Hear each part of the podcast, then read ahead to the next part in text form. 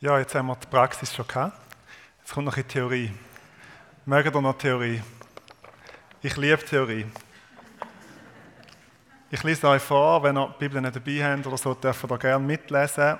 Der Aaronitische Segen, gut irgendwo eingebettet in die ganze äh, Geschichte von Wüstenwanderung und Gebot und Verbot im 4. Mose 6, ab Vers 22. Der Herr gebot dem Mose folgendes: Gib Aaron und seinen Söhnen folgende Weisung. Mit diesen Worten sollt ihr den Segen über die Israeliten aussprechen. Der Herr segne dich und behüte dich. Der Herr lasse sein Gesicht leuchten über dir und sei dir gnädig. Der Herr erhebe sein Gesicht zu dir hin und gebe dir Frieden. Wenn sie so meinen Namen auf die Israeliten legen, will ich sie segnen. Wir nähern uns dem Text von den zwei Aussenseiten. Vers 23 und 27 sind wie so eine Klammer um den aaronitischen Segen herum. Vers 23 heißt mit diesen Worten sollt ihr den Segen über die Israeliten aussprechen. Mit diesen Worten sollt ihr sie segnen.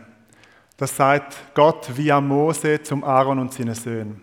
Also das Erste, was im Vers 23 deutlich wird, ist, Segnen ist eine priesterliche Handlung.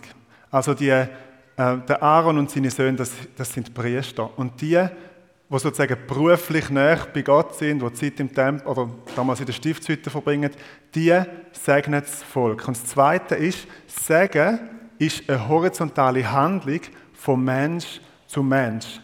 Ihr sollt den Segen aussprechen. Also der aaronitische Priester schaut dich an oder schaut das Volk Israel an und segnet das Volk. Segen ist noch ein bisschen etwas anderes als Fürbitte. Fürbitte heißt, ich rede mit Gott über den anderen Mensch. Und Segen heißt, ich rede zum anderen Menschen. Es ist ein horizontaler Sprechakt, wenn man so will, ein horizontales Reden. Aber ich sage ihm etwas von Gott her. Der Herr möchte ich segnen, das, das sagt man. Und wenn wir jetzt noch Vers 27 dazu nehmen, dann wird das Bild noch ein bisschen klarer. Dort heißt es, wenn sie so meinen Namen auf die Israeliten legen, will ich sie segnen.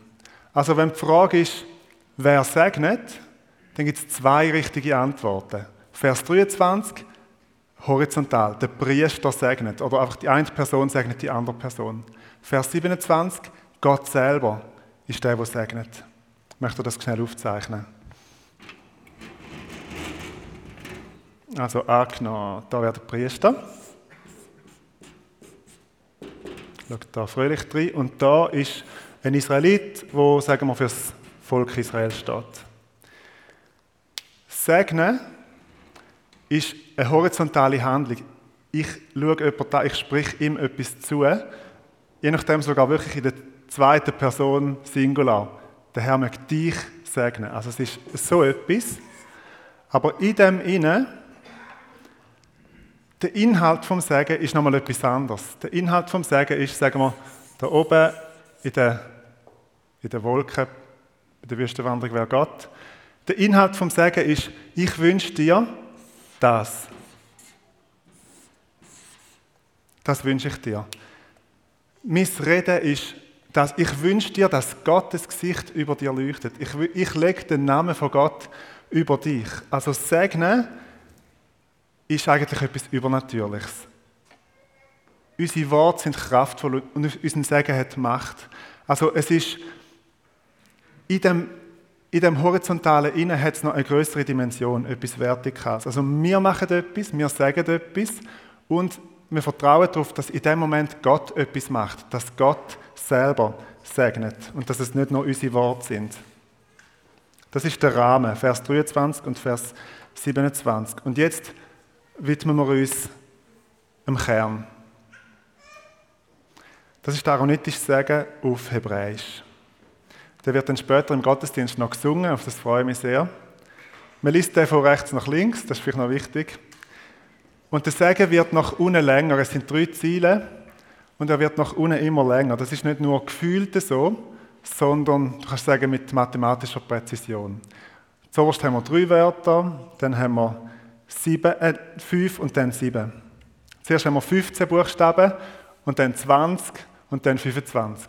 Und zuerst haben wir, das müssen wir jetzt einfach glauben, zwölf Silben und dann 14 Silben und dann 16 Silben. Also es ist ein poetisches Konstrukt oder auch fast ein mathematisches Konstrukt, kann man sagen. Und das Wort, das kommt am häufigsten vor. Das ist der Name von Gott. Der kommt in jeder Ziele vor. Eigentlich liest man Jahwe, aber wenn ein Jude die Bibel liest, dann liest er immer, wenn er, wenn er die vier Buchstaben sieht, liest er Adonai. Aus Ehrfurcht vor dem Namen von Gott. Und in unseren Bibeln, in den allermeisten deutschen Übersetzungen, steht Herr, wenn, wenn Jahwe ähm, vorkommt. Das, was grün umrandet ist, das ist das, wo zweimal genau gleich vorkommt. Das seht ihr auch, wenn ihr nicht Hebräisch kennt. Das sind genau die gleichen Buchstaben, die dort vorkommen. Und das heißt das Gesicht von Jahwe über dir. Das Gesicht vom Herr über dir. Und auf das kommen wir dann noch zurück. Jetzt zoomen wir so in den ersten Satz rein. Der Herr steht in der Mitte von dem ersten Satz. Der Herr und dann segne dich und er behüte dich. Also das Segen, der aaronitische Segen beinhaltet zwei Sachen. Barach, Gott möchte dich segnen. Und Schamau, Gott möchte dich behüten, beschützen, bewahren. Ich habe ein Bild für das und das Bild ist für mich ein Blumentopf. Blumentopf, wie der Name schon sagt, besteht ja aus Blumen und aus Topf. Also Gott möchte dich segnen, das ist für mich der Blumenanteil. Also Blumen, Erde, Gott lässt äh, sein Licht drauf strahlen. Also Gott möchte sich dir zuwenden, Gott möchte dich aufblühen lassen wie eine Blume. Er möchte dir fruchtbaren, humusreichen Boden geben, er möchte deine Wurzeln tief gehen lassen, er möchte dir Wasser geben und Luft und Sonne und Wärme und alles, was du brauchst. Und der Herr möchte dich behüten oder beschützen, das ist für mich der Topf. Also Gott möchte ein starker Schutz sein um dich herum. Ein Topf, wo du sicher drin aufgehoben bist.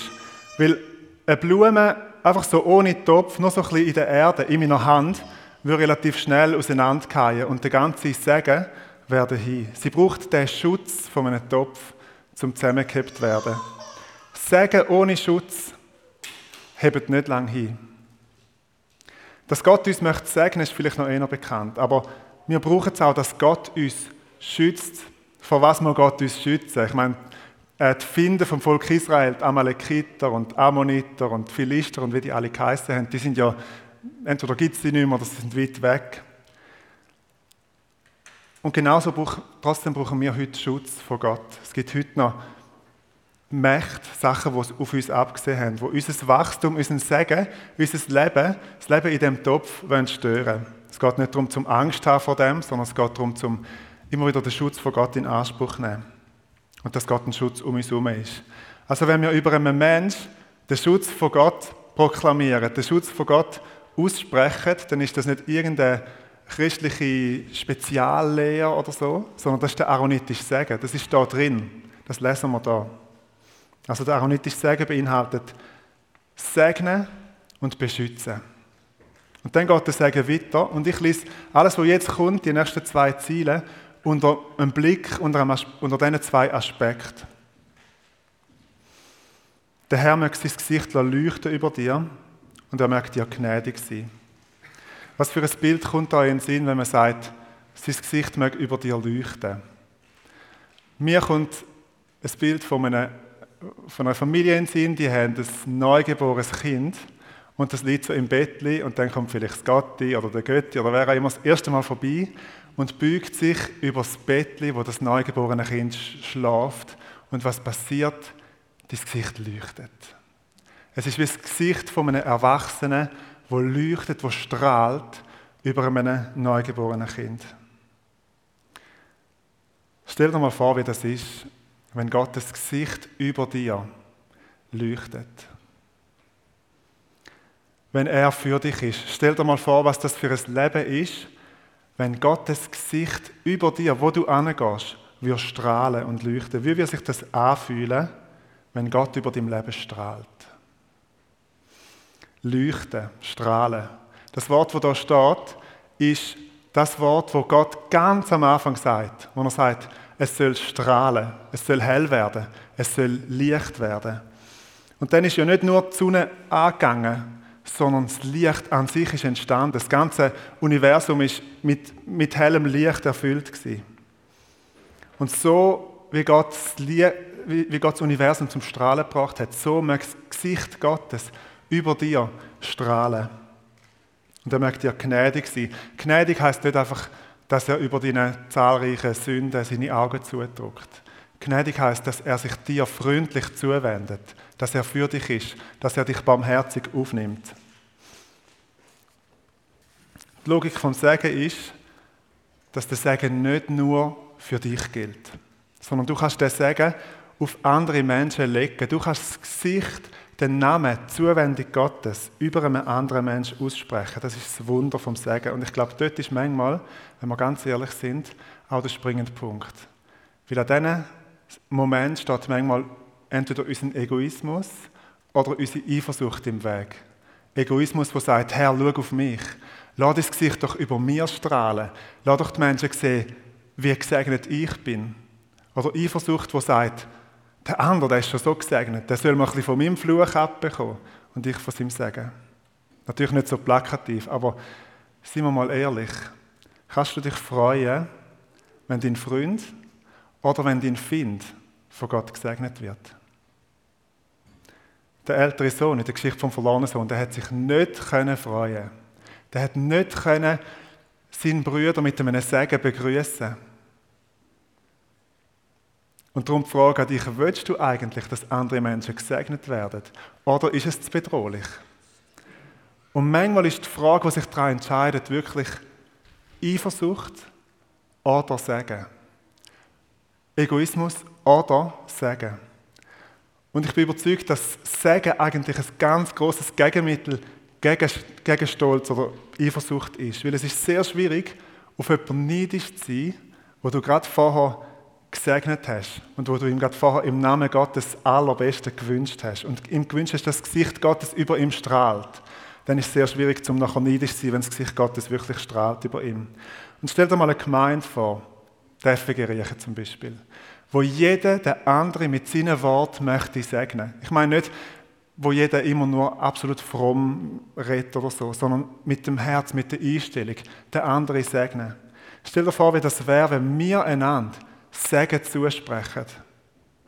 Und wie wirst du dich fühlen, wenn jemand anders dir mit seinen Worten und auch mit seiner Herzenseinstellung und mit seinen Taten sagt, ich wünsche mir, dass das Gesicht Gottes über dir leuchtet, so fest wie es nur geht.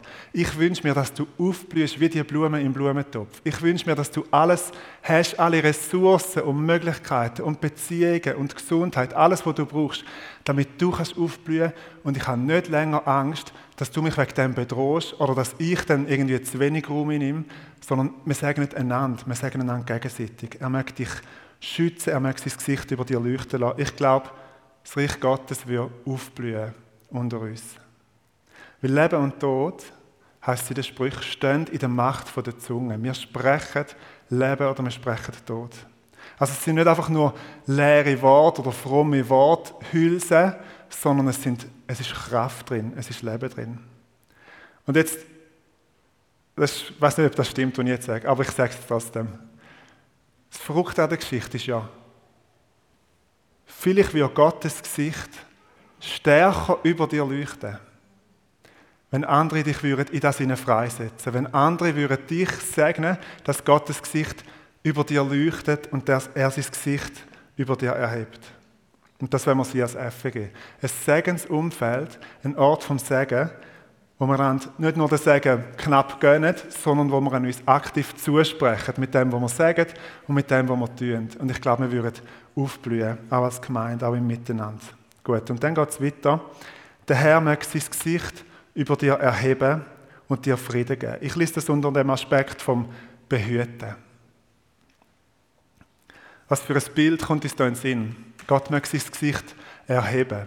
Für mich ist das Bild von, von einem Nachtlager, irgendwie Soldaten draußen auf dem Feld, alle schlafen, aber einer schlaft nicht. Der erhebt sein Gesicht der wacht, der schaut auf seine Kumpanen und er schaut auch gegenüber außen, dass, dass, dass diesen Menschen, dieser Truppe nichts passiert. Also Gott, ein Gott, der seine Augen offen hat über dir. Ein Gott, der seine Augen, sein Gesicht erhebt über dir.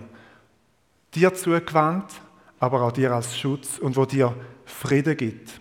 Das hebräische Wort, ihr ahnet ist Shalom. Shalom heißt Frieden, heißt Wohlbefinden, heißt Schutz, heißt Bewahrung. Shalom heißt auch, da ist kein Krieg, da ist kein Angriff, da ist keine Zerstörung. Und das ist das, was wir einander zusprechen wollen. Also es sind die zwei Seiten vom Gesicht Gottes. Gott möchte dich, sein Gesicht mag über dir leuchten und sein Gesicht mag erhoben sein über dir. Er möchte dir gnädig sein und er möchte dir seinen Shalom geben, seinen Frieden. Oder in eigenen Wort, er möchte dich aufblühen lassen wie eine Blume und er möchte dir Schutz geben wie der Blumentopf. Gott hat das Gesicht. Gibt es etwas Größeres als das Gesicht Gottes auf jemanden zu legen, auf jemanden hinzuwenden? Der Mose hat mal zu Gott gesagt, lass mich deine Herrlichkeit sehen. Und dann hat Gott zu ihm gesagt, ich werde meine Schönheit an dir vorüberziehen lassen, aber mein Gesicht kannst du nicht sehen. Niemand, der mich sieht, bleibt nachher noch am Leben. Und im 1. Timotheus 6 heißt Gott wohnt in einem undurchdringbaren Licht. Niemand kann ihn sehen. So in seiner Herrlichkeit kann niemand sehen. Und jetzt kommt da der Segen. Und der Segen ist wie ein Gefäß, wo der Priester nehmen kann und wo er sozusagen das Gesicht Gottes, den Namen Gottes, kann gefahrlos handhaben. Er kann es selber nicht sehen, er wird sterben, aber er kann, er kann das Segensgefäß nehmen und er kann den Segen auf einen anderen Mensch drauflegen. Zuwendung Gottes, das Gesicht Gottes. Und er kann mit seinem Segen, mit seinen Worten bewirken, dass Gottes Gesicht im Volk Israel zugewandt ist und zugewandt bleibt. Und ich glaube, der Segen gilt auch noch für uns heute. Wir sind, heißt es im 1. Petrusbrief, eine königliche Priesterschaft. Und ich sehe keinen Grund drin, dass man jetzt sagt, ja, der Segen ist tief im Alten Testament, wir brauchen den nicht mehr, wir haben Besseres und Neues, sondern ich glaube, es, es gibt fast nichts Besseres, als das Angesicht Gottes auf einen anderen Menschen zu legen und zu sagen, schau mal ihn an, schau mal auf ihn, lass mal das Gesicht über ihm strahlen und über ihm leuchten, heb mal das Gesicht über ihm. Ich glaube, das ist gewaltig. Wie ist es mit dem Segen weitergegangen? Der Segen kommt in den Psalmen noch zwei, dreimal vor. Es gibt so Anklänge. Im Psalm 4 heißt es, erhebe über uns, o Herr, das Licht deines Angesichts. Und im Psalm 67 heißt es, Gott sei uns gnädig und segne uns. Er lasse sein Gesicht bei uns leuchten. Das sind so Anklänge auf den aaronitischen Segen. Hat der Segen ins Neue Testament geschafft? Die Antwort ist ja, aber in einer anderen Form. Oder ein Teil hat es geschafft, oder ich würde sagen, die Struktur hat es geschafft, oder wie man es auch sagen Der Paulus hat 13 Briefe geschrieben, die uns heute noch überliefert sind. Er hat noch ein paar mehr geschrieben, aber die haben wir nicht in der Bibel, von denen wissen wir nichts. Und jeder einzelne von diesen 13 Briefen fährt mit einem Grußwort an oder mit einem Segenswort. Und die sind immer ganz ähnlich. Und die haben mit diesen zwei Worten zu tun, mit gnädig und mit Frieden. Ich hatte ja dabei.